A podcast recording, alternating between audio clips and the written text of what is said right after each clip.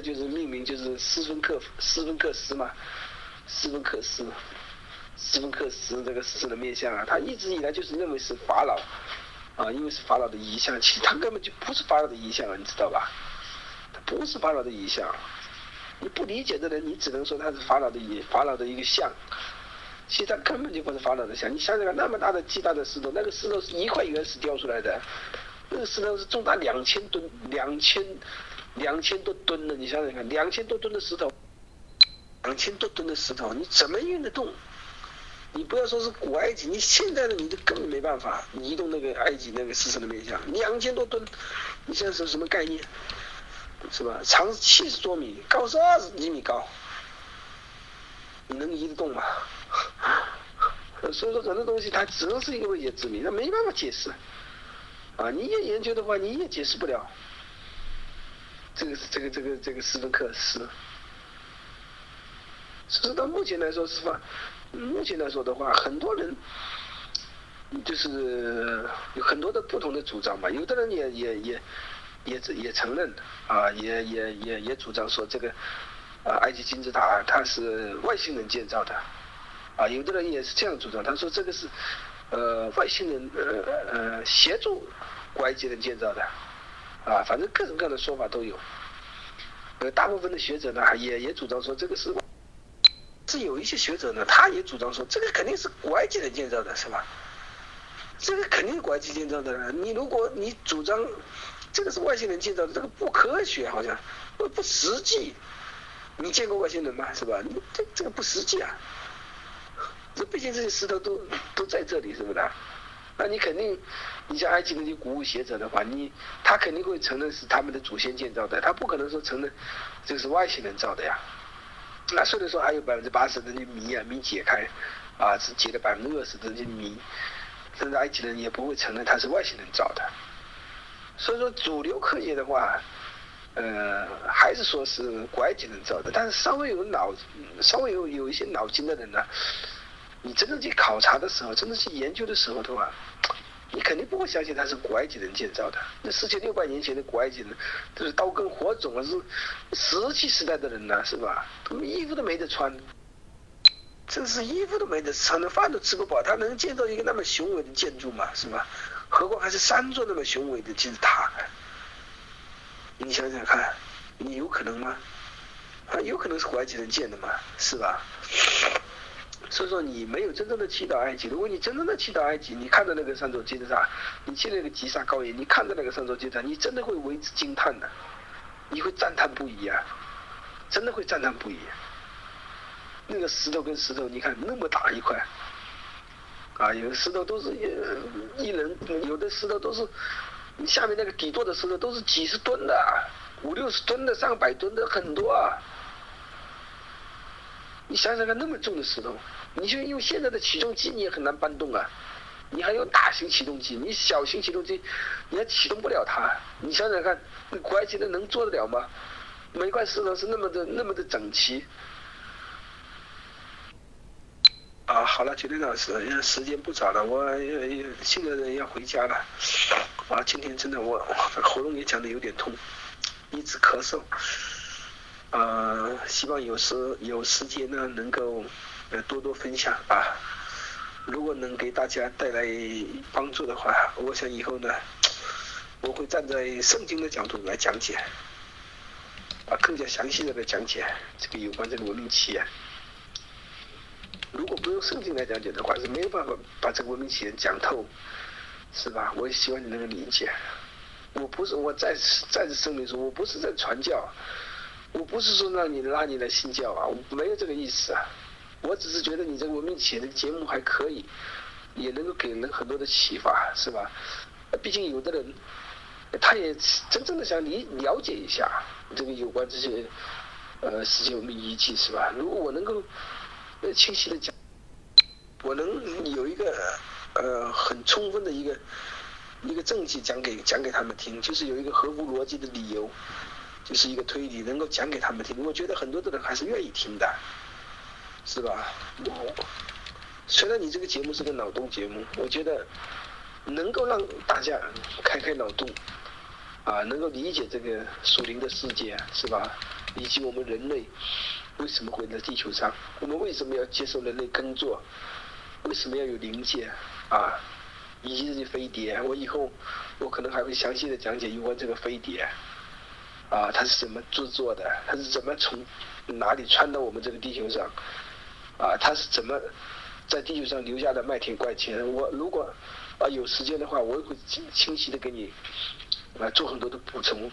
啊，毕竟上次我讲这个麦田怪圈呢，你讲的很粗糙，有的东西呢没有讲透。我真正能够结合圣经来讲的话，真正呃讲的这个呃智慧者，讲的这个宇宙设计者、宇宙创造者，我们伟大的神，他是如何通过这个人类耕作，让我们人类得到真正的幸福啊？然后我会把这个一系列讲解能够讲给你们大家听。啊，为什么伊甸园的人来到这个地球上，留下了麦田怪圈，还有很多这个史前文明遗迹，他们为什么会留在地球上？那为什么又离开了这个地球？我都会详细的跟你们讲解的。我只是希望你们能够通过我所讲解的，你们不要误会我在传教，我真的不是在传教。我希望有的人能够通过我所讲解的，能够开开他们的脑洞。能够增打开他们的思维，思考我们的人生，我们人生活着的意义是什么？宇文昭呢，其实呢不是说是打开思维，他是在告诉别人他觉得最正确的，他深信不疑的那个关于世界的答案。所以他始终没搞明白一件事。我反复的就是强调过一点，这个世界真正的答案现在没人知道，但是他呢？坚信圣经给了他答案，这就是他的问题所在。他没有理性的去客观的面对一个现实。答案，你说圣经那个答案在那里，但是这个答案没有经过任何的一个我们认可的验证，或者你说不需要验证，你相信了那就答案，那这个事情就是你自己相信了。你要明白一点，我们大多数人没有相信这是世界的答案，可能它是。但是没有验证之前，都只是可能，这个是很关键的，所以他始终就是在，嗯，讲答案是什么，但他不知道这个答案只是他自己以为是答案，别的人嗯并不认同，同时这个答案本身也并不是真正的答案。那么嗯，这就是他的问题。但是呢，这个只是我现在的听到现在的一个想法，他可能下来，说不定一个不巧，他说的，嗯，也是让大家觉得很认同的，那也有可能。但是呢，关于圣经方面的内容，关于宗教信仰方面内容，我肯定不会录的，这个是百分之一百的，因为我们的节目是描描述自己的经历和想法，而不是去你嘴上说我不是想。去传教，我不是想怎么样，但是你实际上在做的就是传教，那我们不可能去让这件事情发生，就是我自己的这个科学边缘啊，我不可能让它变成一个宗教节目，就算我很相信圣经或者是佛教啊之类的，但是我也不可能，嗯，把它带到节目里面来。那我们人生真的就像，就像大家所追求的吗？追求吃吃喝喝。啊，追求这些名利地位，然后一死百了，这人人死如灯灭，难道就是真是这样吗？那我们做人还有什么意义呢？是吧？那我们活着的意义是什么呢？我希望通过我所讲解的一些东西，能够打开我们的一些思维，让我们重新认识我们自己，重新认识这个宇宙，重新认识我们以前没有认识到的。自己属灵的东西，自己属灵的知识。我感觉啊，就是这个传经布道的人啊，他总是觉得在给其他人一个方向，让别的人更清楚的认识到这个世界的本质。但是呢，他，嗯，从我的角度来说呢，圣经，除非是你说写这本圣经的人，他来讲。他怎么怎么怎么怎么怎么怎么得到了这样的一个啊，他所知道的觉得正确的，或者说他就是那个神本身那说句实话，有说服力。可是学圣经的人，被传教的人，他来就像学佛教的人，跟我们讲佛怎么怎么怎么怎么怎么怎么，天花乱坠。但是那只是属于他自己，不属于我们所有人。这个现实，我为什么总是会提一下？这是一个现实，你觉得正确的，你不要试图让我觉得那就是唯一正确的。你觉得那是你的人生方向，但那不代表说是我们每个人的人生方向。吃吃喝喝是我们必不可少的，我吃好点，喝好点，然后呢，再做别的事，这是非常正确的。我不是说，我只是觉得啊，就我为什么要插嘴？我只是觉得于文昭刚才就是觉得好像，啊，我们每个好像除了他自己之外，其他的人好像都没有方向。你要是基于这样的一个呃基础来，就是说分享东西的话，我觉得，我个人觉得啊，嗯，本身就是有问题的。作为人来说，怎么样活着？才是最有意义的。每个人都有自己的答案，不需要其他人去教育你。毕竟，你从学校毕业之后，这个世界就属于你自己。别的人可以去讲，但是不要试图去引导别的人，像一个呃牧师或者像一个宗教领袖一样的去引导别人。说实话，还是保持理性是最关键的。我不知道于文章是不是会同意啊？我们我们的人，我们人活在这个世界上，不断是有我们看得见的这个属肉的物质，还有一些我们看不见的属灵的东西，你知道吧？是我们肉眼看不到，但是呢，我们的心灵心灵能够体会到的东西，那个就是我们灵魂深处的东西。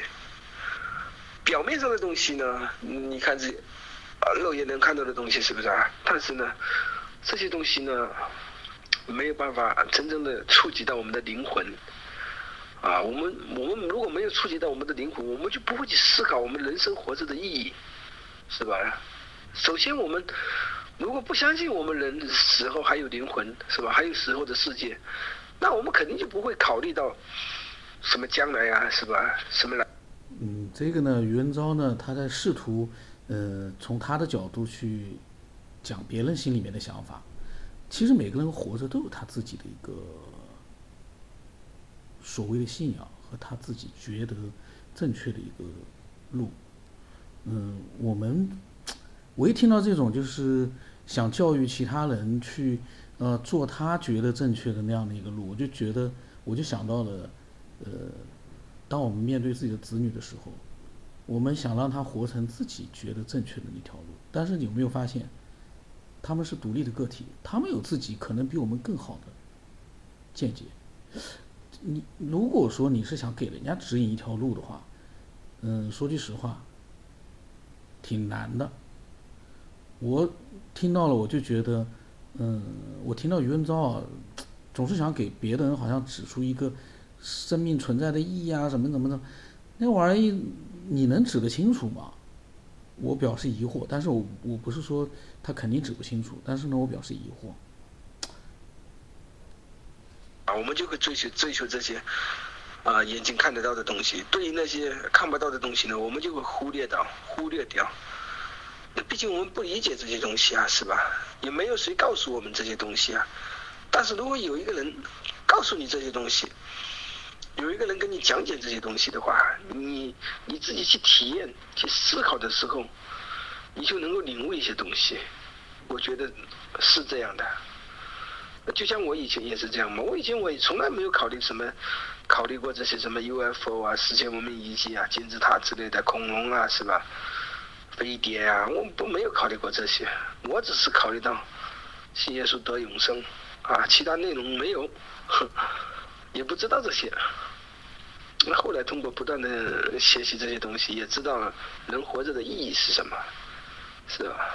我希望以后呢，呃，我还是从这个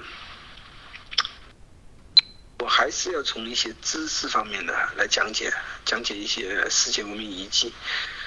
呃，因为如果不从知识上来讲的话，很多东西的话是不能给人一个真正的一个信服啊，就很难去相信。如果我把这些知识的东西呃挪出来的话，就是理出来的话，哎，你会觉得哦，他讲的真的是呃蛮合乎科学的啊，呃科学解释不了，通过他这样解释的话，哎，那这个东西呢似乎呢有已经有了答案，是吧？就会给人一种呃觉得哎这个是但是讲的是是有道理，啊讲的也是合乎逻辑啊，就给人一种这样的感觉。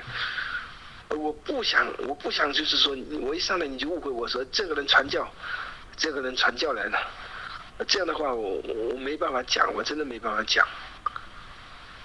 我希望大家能够理解我，我我也是希望能够给大家带来帮助，因为我听了很多你们呃大家分享的东西啊，我觉得很好，很有价值，很有价值，呃，就包括以前。呃，也听过这个有关灵界的东西啊，就是你里面的人分享的啊，灵界的东西啊，呃，我觉得太好了，能听到这些东西嘛？因为我自己毕竟我体验过这些东西，所以说他们讲这些东西的话，就能给我带来一些共鸣，是吧？也能给我带来共鸣，因为我自己毕竟我体验过这些东西，所以说我觉得有的东西非常好，我听了之后呢，给我带来很大的帮助。也非常感谢他们，啊，虽然说他们分享的东西，他们自己有时候未必能够知道答案，你解释不了，但是对于我来说呢，也很好，是吧？也很感谢，因为他他这种体验的话，呃，也给我带来很大帮助，因为至少让能够让我知道，也有很多人有我这样的体验，是吧？也许他们现在也在苦恼当中啊，也在寻找答案呢，在某一个未来的一天，他们也许也可能听到我我所讲解的。就能够让他们豁然开朗啊，是吧？也能够给他们带来帮助啊，这些都是有可能的呀。呃，所以非常感谢。呃，特别是有几个有几个分享者，他们分享有关这个不明飞行物啊，我听了也是蛮感兴趣的。呃，因为我对这方面的东西呢，也是呃了解了很多嘛啊，无论是啊从这个资料上啊，从各方面啊。也看了很多啊，非常感谢，啊，谢谢大家，希望大家不要误会，我是在传教，我真的不是在传教，我在只想通过我所讲解的东西，能够让大家得到帮助，这是我呃最大的，就是最大的收获吧，也是最大的幸福。呃，这个呢是余文昭在过年之前分享的，后来呢他分享了。很多的文字，包括也有语音，呃，那么呢，还是一样，就是跟宗教的圣经有关的呢，肯定不会录出来的，嗯，那么就是说涉及到他自己的想法或者经历的话呢，会把它录出来，嗯，这样的话呢，我们这个节目保持一个比较理性的状态，宗教狂热对我来说那是很可怕的。宗教本身是好的，但是怕的就是很多人狂热了。所以这个词啊，你看啊，走火入魔，宗教狂热。大家也想想看啊，中东地区的那些宗教，各种各样的宗教，伊斯兰教什么乱七八糟，呃，都是很好的宗教。但是呢，嗯，相信教的那些人狂热了，或者说有一点点走火入魔了，多恐怖啊！包括基督教里面。也有一些，可能是不是也有些分支？总之，元昭他想多讲一些宗教方面的、圣经方面的东西，但是呢，呃，可能我觉得听众有兴趣自己去看圣经，或者去寻找自己感兴趣的这方面的内容，可能更有更有意思、更有价值。本来这种语音类的节目就是一个，呃，让人去启发人去思考的一个节目。但是，当我们自己都没有答案的时候，我们最好就是分享自己个人的经历和想法，而不要试图去引导别人去干嘛干嘛。我们没有那样的一个资格，每个人都没有。